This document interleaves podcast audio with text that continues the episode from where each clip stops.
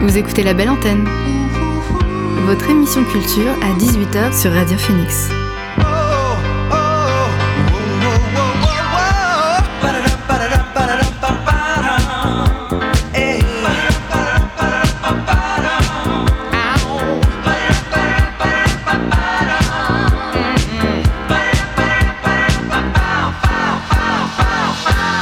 Bonjour, vous êtes sur Radio Phoenix, il est 18h, l'heure de la belle antenne, votre dose quotidienne d'actualité culturelle. Comme chaque jour, du lundi au jeudi, c'est moi, Elvire, qui vous présente les nouveautés de la scène canaise, mais pas que.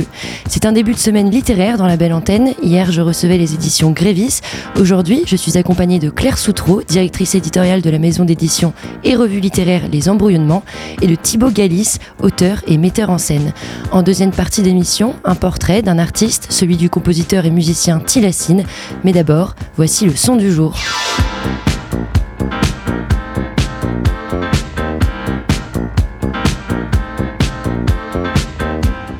Le son du jour, c'est Night and Day de Dub Shepherds. Trois ans après Tales of a Wide World, le duo reggae dub de Clermont-Ferrand revient avec un quatrième album sorti vendredi dernier. Night and Day, c'est la chanson éponyme de l'album, une chanson sur laquelle le duo rejoint par Hi-Fi raconte des jours et des nuits passés en studio sur la langueur apaisante d'une production half drop du début des années 80 où résonnent les lignes de basse de Doc Sharty, la batterie et la voix de Joliet Joseph et la guitare d'Hi-Fi. Night and Day, c'est le son du jour dans la belle antenne.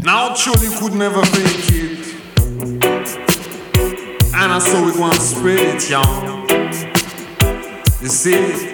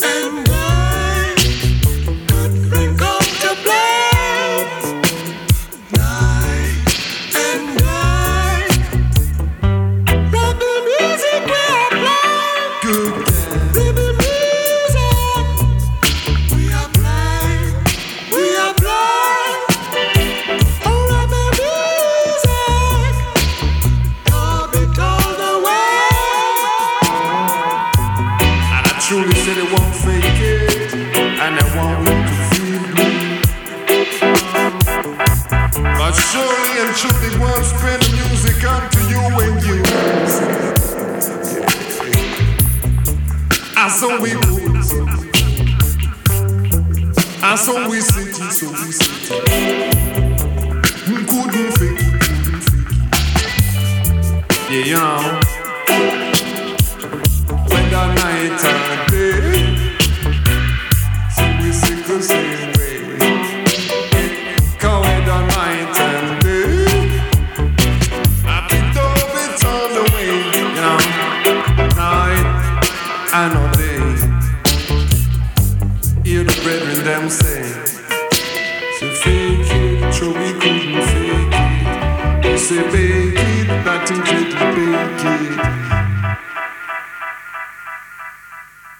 and Day, un titre tiré du dernier album des Clermontois Dub Shepherd. On accueille maintenant nos invités du soir. L'invité du soir dans la belle antenne. Aujourd'hui, je reçois Claire Sautreau, directrice éditoriale de l'association Les Embrouillonnements. Elle est accompagnée de Thibaut Galis, auteur pour Les Embrouillonnements, mais aussi metteur en scène pour sa compagnie de théâtre, la compagnie Médusée. Hello à tous les deux. Hello. Bonjour.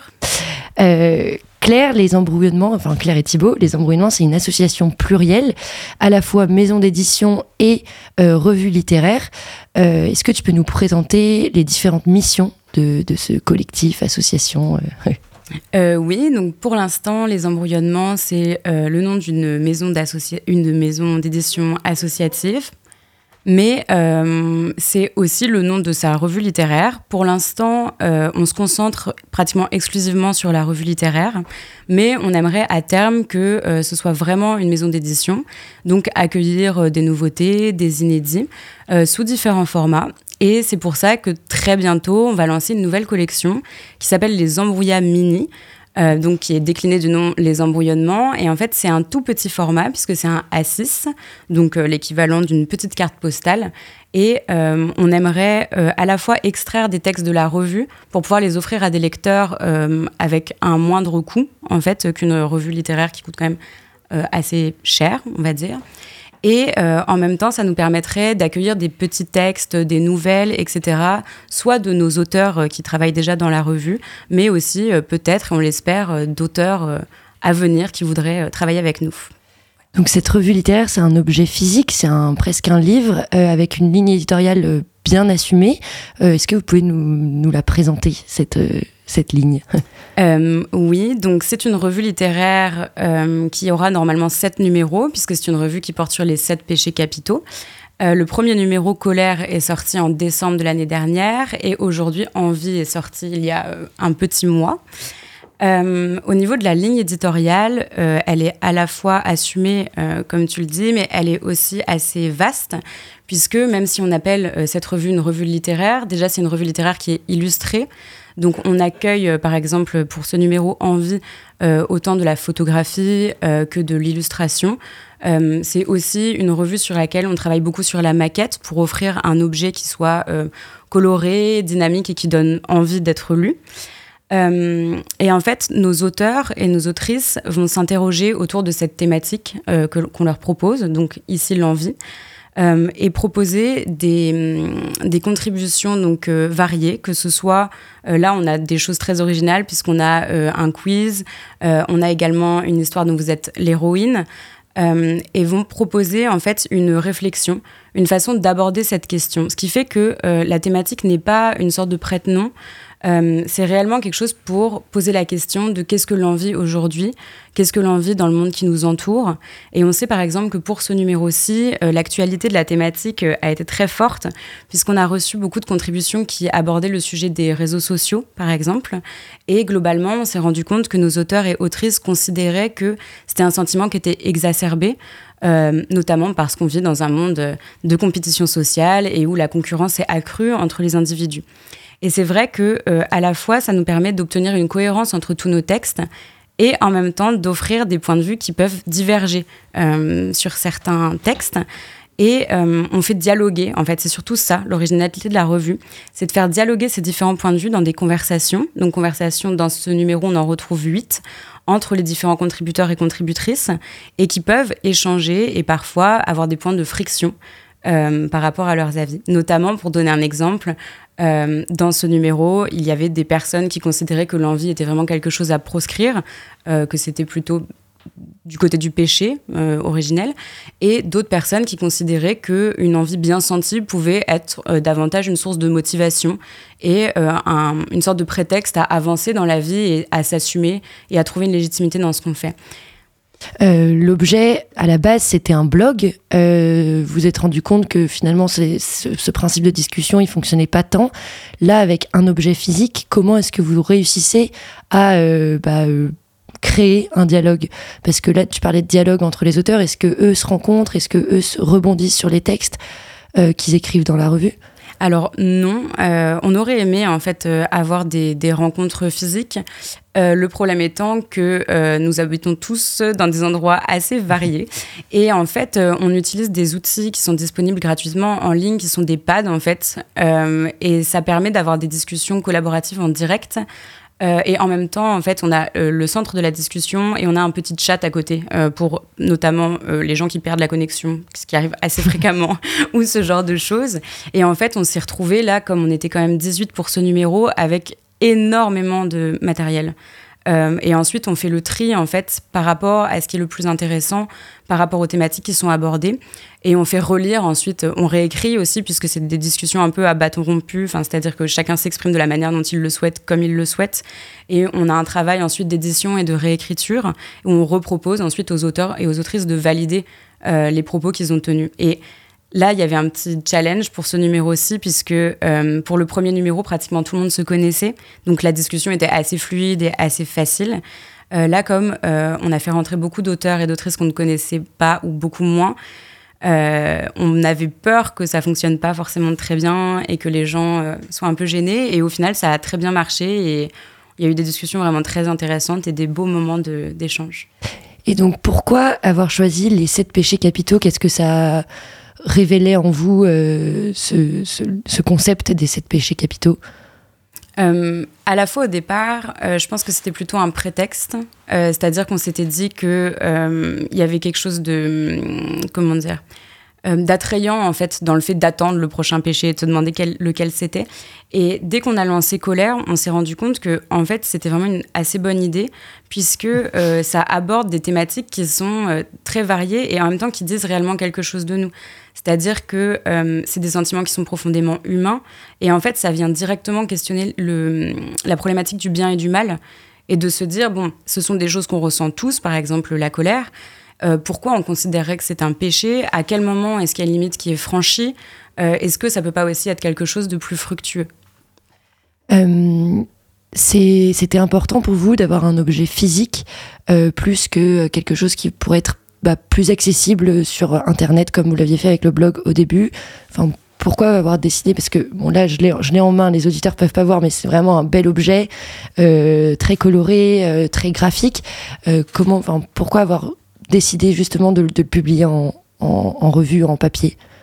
Euh, plusieurs raisons. Déjà, je pense qu'on est assez nombreux et nombreuses à être des amoureux des livres, euh, parce qu'on vient quand même tous beaucoup de milieux littéraires. Et c'est vrai que euh, le format livre donne un aspect tangible, euh, je trouve, et en même temps, ça donne une forme de finalité.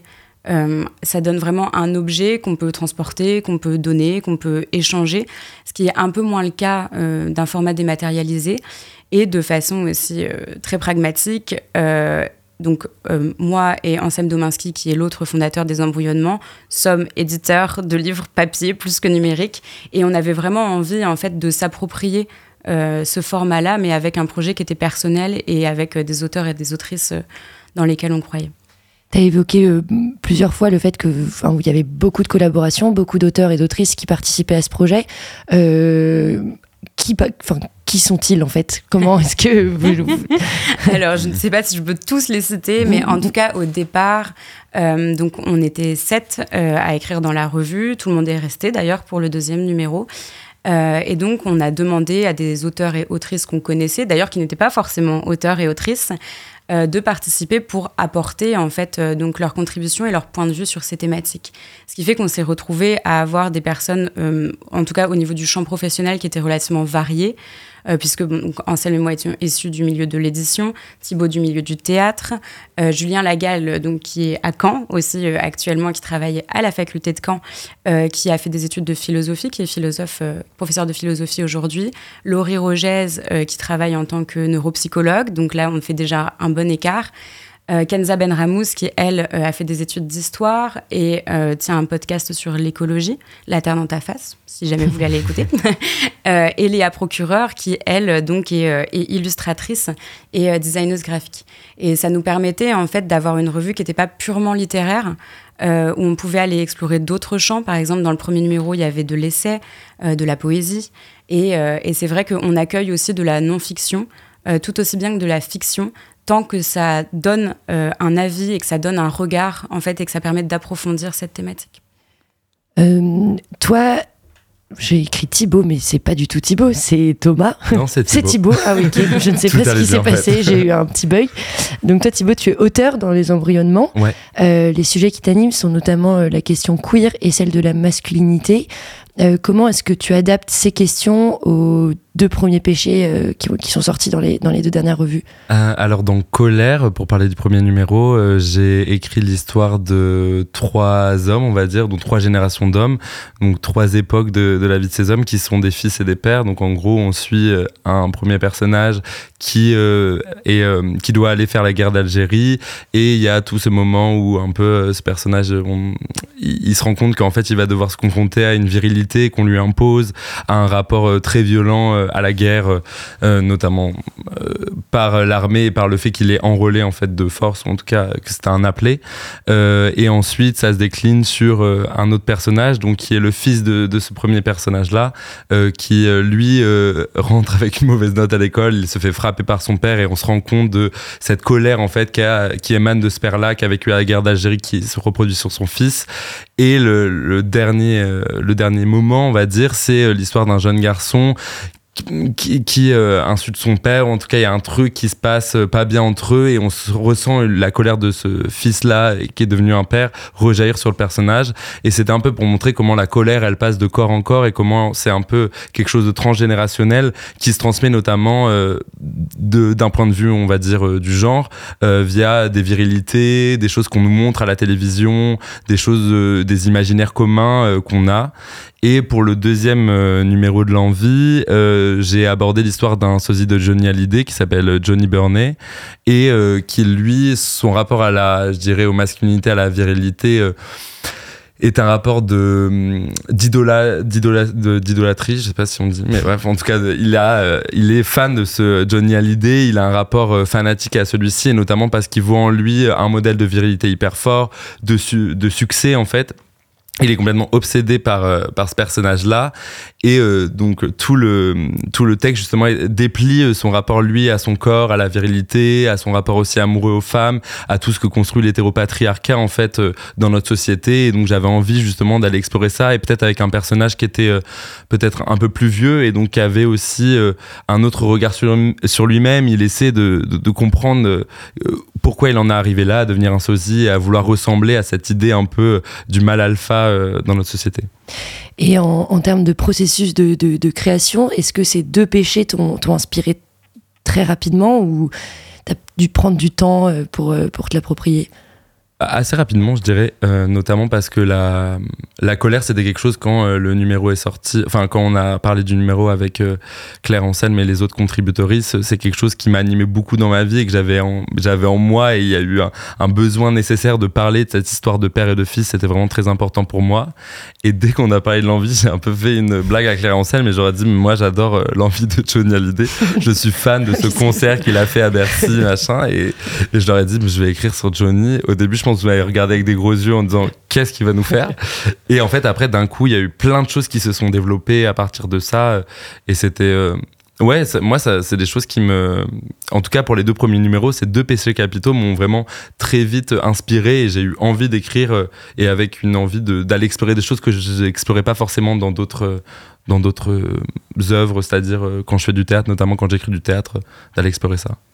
Donc tu es aussi metteur en scène. Ouais. Euh, euh, donc l'écriture de la fiction, c'est quelque chose que tu avais déjà euh, expérimenté avant cette revue. Est-ce que tu l'avais fait autrement avec le théâtre, mais aussi vraiment en littérature Alors avec le théâtre, oui, parce que j'avais euh, écrit une pièce qui s'appelait, euh, qui s'appelle toujours, penché au bord du monde, euh, qui était une pièce justement qui venait aussi questionner la question de la virilité. C'était une réécriture du mythe des Atrides. On suivait un personnage qui devait aller venger son père et qui était tiraillé entre la vision d'un homme construit en guerrier hyper viril et le refus de ce monde-là aussi de l'ultra virilité.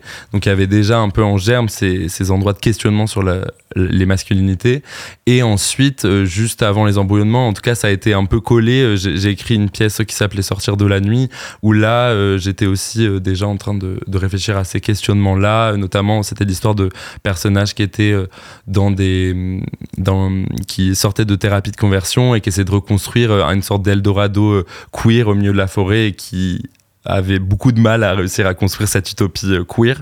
Euh, voilà, et donc aussi, je pense que j'ai écrit d'autres fictions depuis que je suis tout jeune, mais j'avais aussi écrit d'autres passages qui, étaient plus de l'autofiction, en fait. On va dire que grâce aux embrouillements, j'ai aussi réussi à, en tant qu'auteur, euh, à aller puiser autre chose de moi, c'est-à-dire peut-être à aller plonger encore plus dans la fiction. Il y a toujours des petits bouts de moi dans tous mes textes, et euh, Claire et Anselme le savent très bien, mais je pense que je- j'essaie avec ce, projet-là, et notamment la contrainte, en fait, de se dire on écrit sur ce, ce, péché capital-là, me pousse aussi à aller dans d'autres écritures, des choses que j'ai pas tentées, et de faire des sortes de tests, de me dire bah voilà, je vais, je vais écrire comme ça, je vais écrire ça. Et euh, c'est quoi la différence entre un texte de théâtre et un texte de fiction euh, enfin, Est-ce que tu relis les deux quand tu écris? Est-ce que c'est le même exercice? Enfin, c'est, pas, c'est évidemment pas le même exercice, mais euh, enfin, comment est-ce que tu écris? Euh, alors, c'est un peu compliqué de. euh, je pense que hum, c'est pas du tout la même chose, c'est pas du tout les mêmes enjeux. Euh, notamment parce que écrire du théâtre, c'est écrire pour la scène, c'est écrire en pensant euh, potentiellement à des comédiens, écrire en pensant à une mise en scène, parce que vu que je suis metteur en scène, quand j'écris mes textes, je pense aussi à, à quelle mise en scène euh, je vais faire de ce texte-là, pour- pourquoi cette scène je l'écris de cette manière-là, parce que je l'aperçois comme ça au plateau. Donc il y a un peu un truc euh, d'imagination, je dirais, euh, là où quand j'écris vraiment de la fiction, et notamment pour les deux premiers textes des embrouillements, je réfléchissais vachement moins à, à comment les gens allaient recevoir le texte. J'écrivais pour moi un truc plus intime aussi. Euh, donc voilà, je pense que c'est pas du tout les mêmes dynamiques, et notamment euh, au niveau des processus d'écriture. euh, je trouve ça plus compliqué d'écrire dans les embryonnements. En tout cas, c'est un effort, c'est plus long, et notamment parce qu'il y a beaucoup d'allers-retours entre Claire, euh, Anselme et moi. C'est-à-dire qu'il y a vraiment des allers-retours entre éditeur et auteur sur euh, le travail du texte, euh, euh, penser le texte, comment on, on l'agence, est-ce qu'on doit le couper, est-ce qu'il y a des parties trop longues, est-ce qu'on déplace.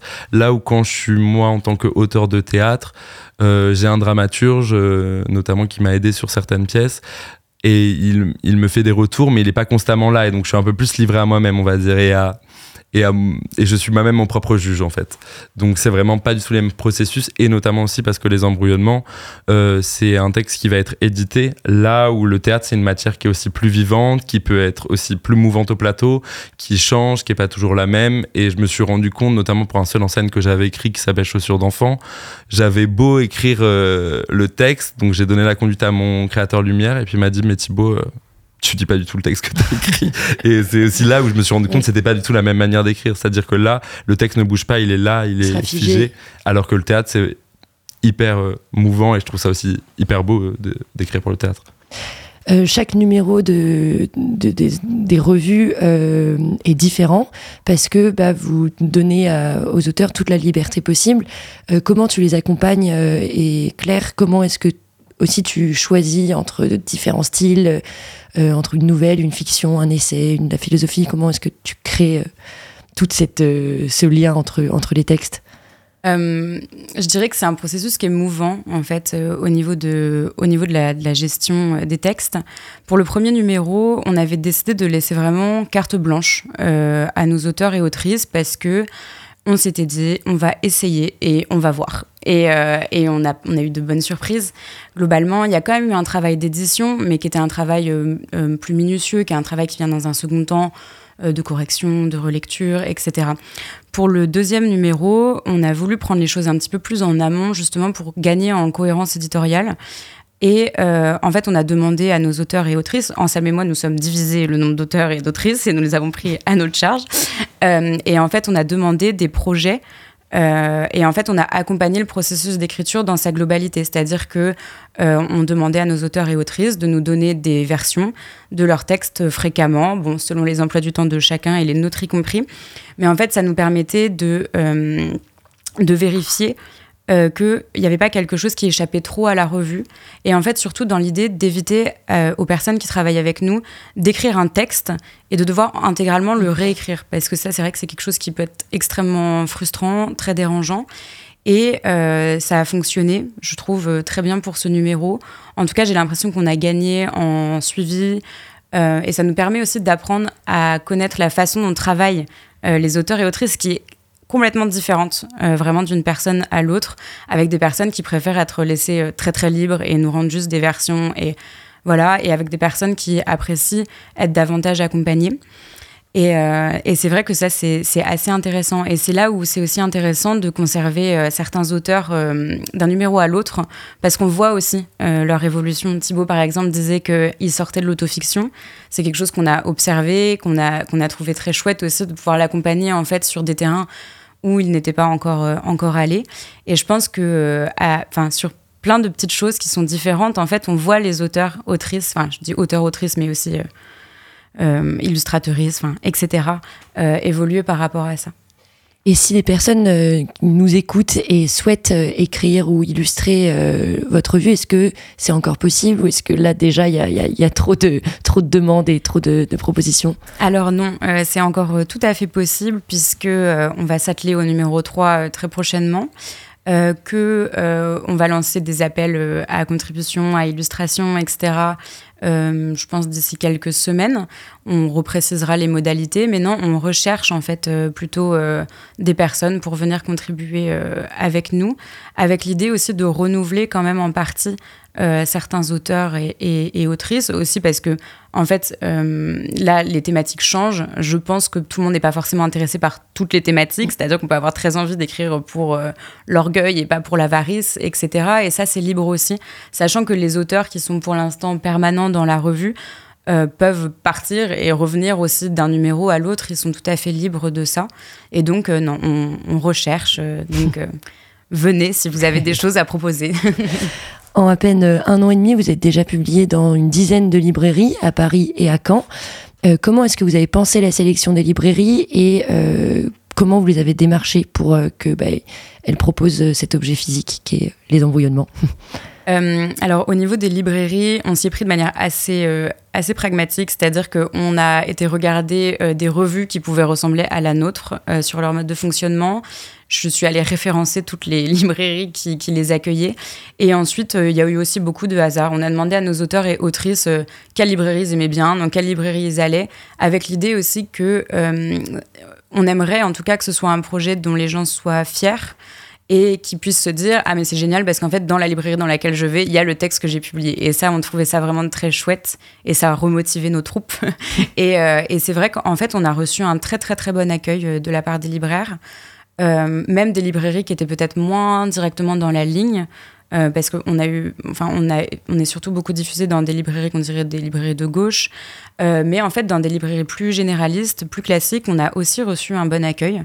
Et, euh, et ça continue, parce que là, on est encore en train de, démarcher des librairies.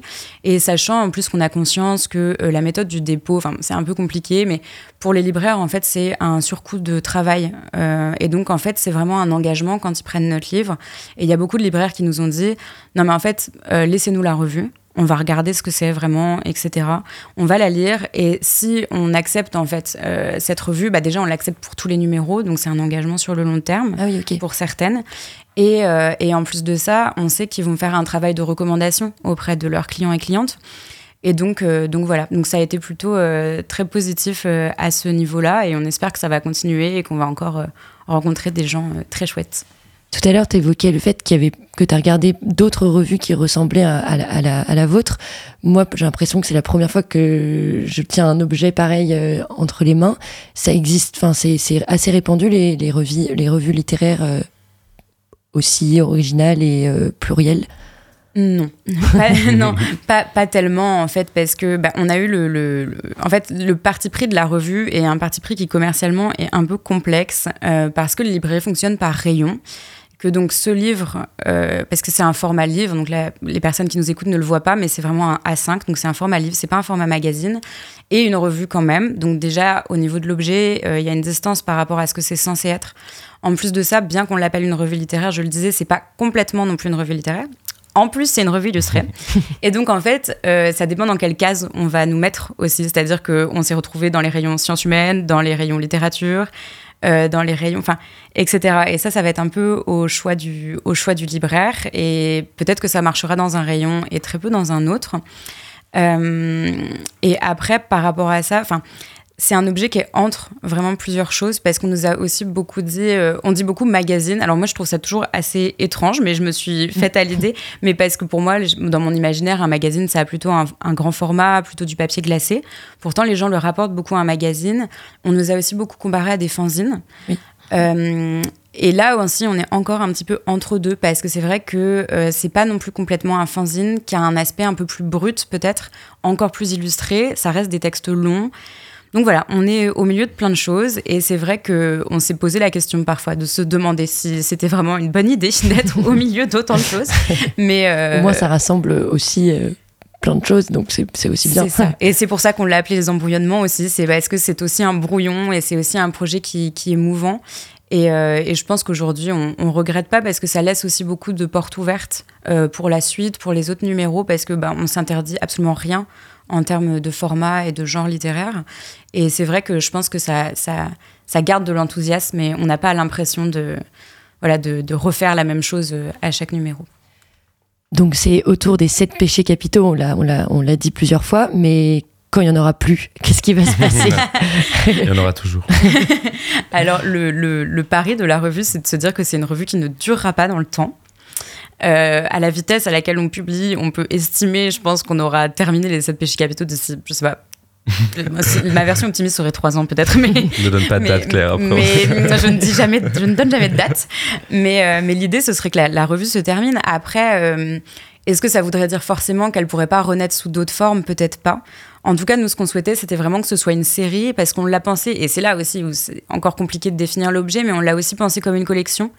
Euh, qui serait davantage, en fait, je sais pas, peut-être comme si on avait un tome 1, un tome 2, un tome 3. Là où une revue, normalement, est censée euh, durer bah, tout le temps que, que c'est possible que ça dure, en fait. Donc, euh, donc normalement, les embrouillements seront, seront terminés un jour et renaîtront sans doute sous d'autres formes. Et à quand et où est-ce qu'on peut vous trouver? Où est-ce qu'on peut acheter des embrouillonnements Alors, on nous trouve principalement à la librairie Guillaume, euh, mais aussi à la Cour des Miracles. Donc, euh, n'hésitez pas à y aller. On les a déposés euh, fraîchement, puisque c'était tout à l'heure. et voilà. Et sinon, après, pour les personnes qui peuvent pas forcément euh, se rendre en librairie, le livre est disponible sur notre site internet. Enfin, on passe par Hello Asso. Donc, si vous tapez le nom euh, Les Embrouillonnements, vous tomberez directement sur le site de commande et on vous l'envoie euh, dans votre boîte aux lettres. Et peut-être euh, une petite exclusivité, mais peut-être pas. Euh, est-ce qu'on connaît euh, le, le troisième péché qui sera, qui sera dans, la, dans la troisième revue Oui, on le connaît. Je sais pas si je dois le dire, mais bon, l'appel à contribution va arriver bientôt. Le troisième, ce sera sur la gourmandise. Ok, bon bah super, peut-être qu'il y aura des recettes de cuisine, on ne sait pas. bah merci beaucoup Claire et Thibault pour, euh, pour cet échange. En tout cas, c'est un, c'est un très bel objet et, euh, et j'invite tous les auditeurs et auditrices à, à aller euh, le, le découvrir. Euh, bah, où est-ce qu'on peut euh, vous suivre C'est sur Instagram. C'est un, c'est un compte très, très esthétique aussi, à, à l'image de votre livre. Euh, donc c'est le pseudo, c'est les-du-8 embrouillonnement. Donc je vous invite à le suivre. Bah, merci beaucoup. Merci, à, toi. Merci. Avant de dessiner le portrait de l'artiste Tilassine, je vous propose une petite pause musicale. Lundi dernier, Chloé vous présentait le groupe Idols dans sa chronique Rock Oddity.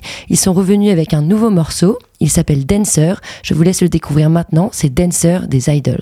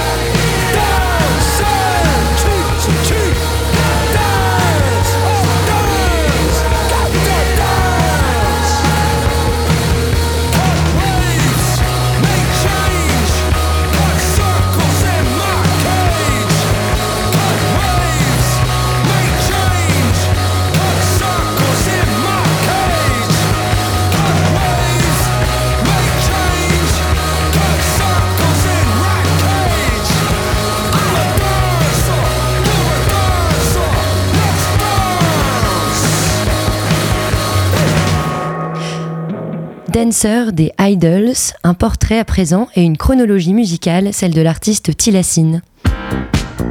Vous écoutez la belle antenne sur Radio Phoenix. Tilassine, c'est un mammifère, aussi appelé loup de Tasmanie. On le trouve le plus souvent en Australie et en Nouvelle-Guinée. Mais c'est aussi un musicien et compositeur électro français, tout droit venu d'Angers. J'ai choisi de vous le présenter depuis je maintenant parce que je suis tombée à plusieurs reprises sur sa musique sans vraiment mettre de visage sur ses morceaux. Je l'ai découvert dans la bande originale de la série OVNI, puis écouté lors d'une performance au festival Arte et Concert auquel je ne pensais pas le voir, puis au détour d'un podcast, celui des baladeurs du média Les Others. J'ai donc décidé de m'intéresser de plus près à sa musique et de vous partager son travail. Saxophoniste de formation, William Rézé s'est transformé en Tilassine en 2012 pour ouvrir ses horizons musicaux. Devant lui, mille et une possibilités permises par la musique électronique. Campé derrière ses machines, le français sample, loupe et bidouille pour ériger une musique envoûtante entre trip-hop et ambiante. Un univers luxuriant qui libère l'esprit, fait danser les corps et transporte très loin. Son truc à lui, c'est l'exploration des paysages lointains, les voyages. En 2015, il retranscrit en musique son expérience du transsibérien, ce train qui traverse la Russie, reliant Moscou à Vladivostok. Un des titres qui émerge de ce voyage, c'est Piani Panino, qu'on écoute maintenant dans la belle antenne.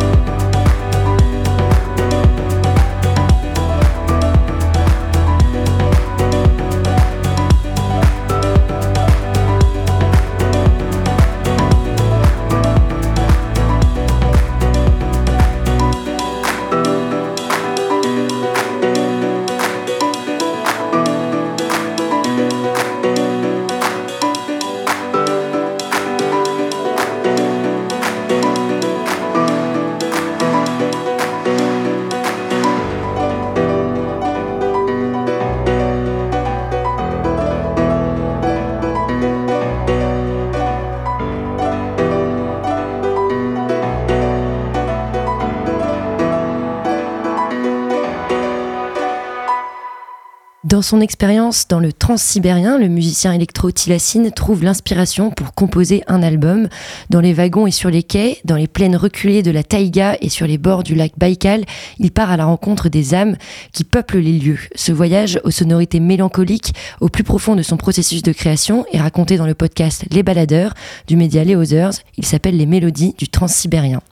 En 2019 et en 2020, il écume les routes d'Amérique latine et sort ses albums Road, volume 1 et 2.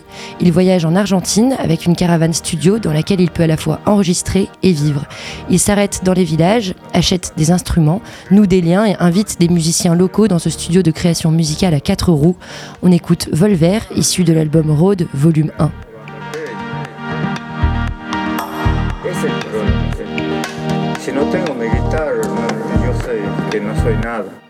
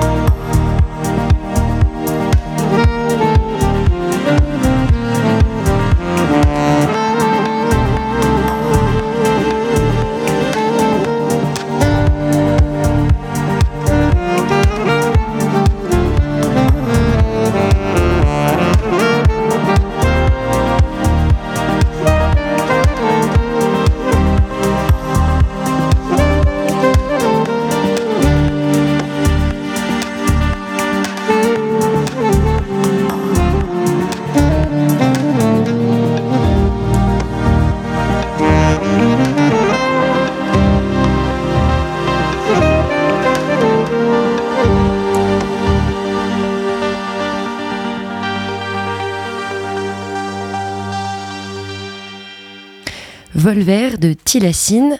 On reste sur sa chronologie musicale. En 2021, ses synthés s'harmonisent autour de la série OVNI. Immergé dans une collection d'instruments vintage, Tilassine compose la bande originale de la saison 1 et 2 de cette création originale Canal+. Pour les synopsis, ça se passe dans les années 70, au cœur du CNRS, Centre national de la recherche scientifique. L'ingénieur Didier Mature voit son prototype de fusée partir en fumée. Il est nommé à la tête d'un bureau d'études chargé d'enquêter sur les manifestations d'OVNI. L'ambiance 70s est complètement intégrée grâce à la musique de Tilassine. Pour s'immerger complètement à la fin des années 70, le compositeur a utilisé des instruments d'époque. Après avoir flâné dans la caverne d'Ali Baba du SMEM, il dresse une liste des synthés, boîtes à rythme, amplis et pédales d'effet désirés qu'il vient ensuite brancher sur une playroom. Installée dans un ancien local de nettoyage, la grande pièce carrelée de blanc dans laquelle il travaille ressemble plus à un laboratoire qu'à un studio d'enregistrement. Le résultat, c'est ce qu'on entend en fond, The Team de Tilassine, tiré de la première saison d'OVNI.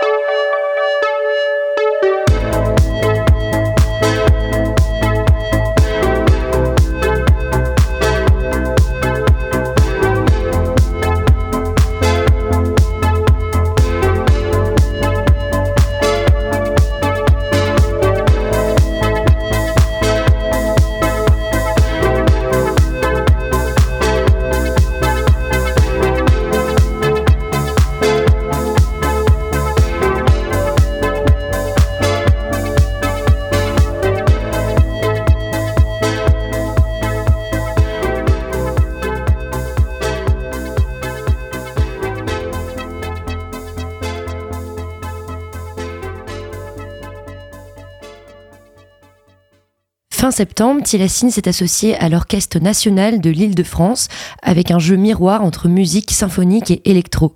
Il offre notamment une version cataclysmique de l'hiver des quatre saisons où le producteur électro est accompagné par un orchestre dirigé par Huel Lamor et le prodige Luca Folisi au violon. 74 musiciens, Tilassine et Vivaldi. Ce morceau conclut la chronologie de cet artiste plein de surprises qui nous transporte à l'autre bout du globe dans chacun de ses morceaux.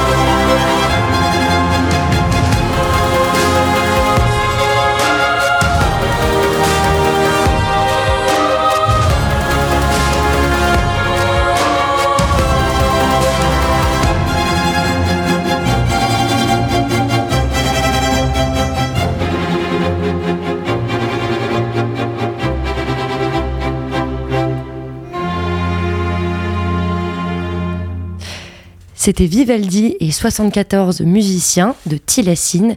Euh, J'espère que cette chronique vous a donné envie de découvrir l'univers de, ce, de cet artiste qui est très grand et euh, il a fait plein d'autres albums. Donc je vous laisse aller voir euh, sur les plateformes pour euh, découvrir ses autres musiques. On reste en musique avec les dernières nouveautés de la semaine. L'artiste Brent Fayaz a sorti son dernier album, Larger Than Life, prodige du RB américain. On écoute le morceau d'intro de ce nouvel album, c'est Team's Intro de Brent Fayaz.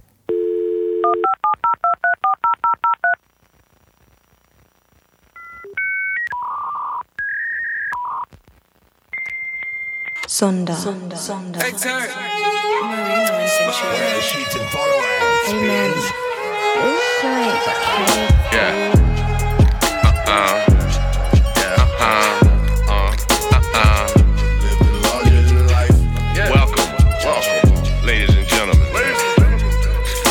Something that's, yeah.